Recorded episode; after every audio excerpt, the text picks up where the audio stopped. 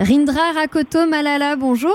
Bonjour Nathalie. Vous organisez en ce moment le Monaco Red Touch Challenge dont l'objectif est d'encourager les jeunes à lancer des projets solidaires. C'est quoi le principe exactement? Exactement, cette année, la Croix-Rouge monégasque a décidé de lancer la première édition de ce Monaco Red Touch Challenge et on est parti du postulat qu'en principauté, nous avons beaucoup de jeunes qui ont envie de s'investir, qui ont envie de s'engager, qui ont envie de mettre en place des projets mais qui ne savent pas par où commencer, quelle méthodologie utiliser. Du coup, on a mis en place tout simplement ce challenge pour les accompagner dans leur réalisation de leur projet. C'est quoi les conditions pour participer? Pour participer, il faut avoir plus de 16 ans, être motivé, avoir une idée de projet et respecter une des trois thématiques que nous avons imposées. Un projet en lien avec les populations vulnérables en principauté ou dans les communes limitrophes un projet en lien avec la réduction de notre impact environnemental ou un projet en lien avec l'éducation. Les candidatures sont ouvertes jusqu'au 13 février 2022. Pour euh, finaliser sa candidature, le projet doit être constitué d'un PowerPoint de 10 slides avec une vidéo pour accompagner le projet.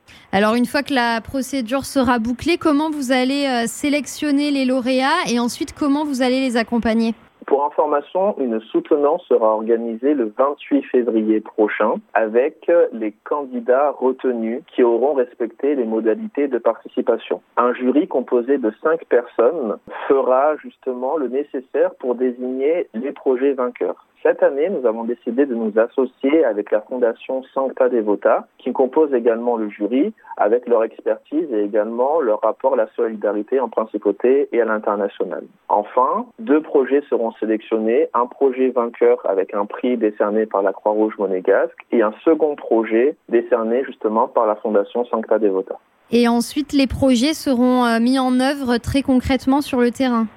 L'objectif, justement, est de passer de la théorie à la pratique. Donc, dans un second temps, après avoir élu les projets vainqueurs, nous allons mettre en œuvre avec nos équipes de spécialistes les différents projets pour les concrétiser. Rindra Rakoto Malala, merci beaucoup. Merci beaucoup, Nathalie.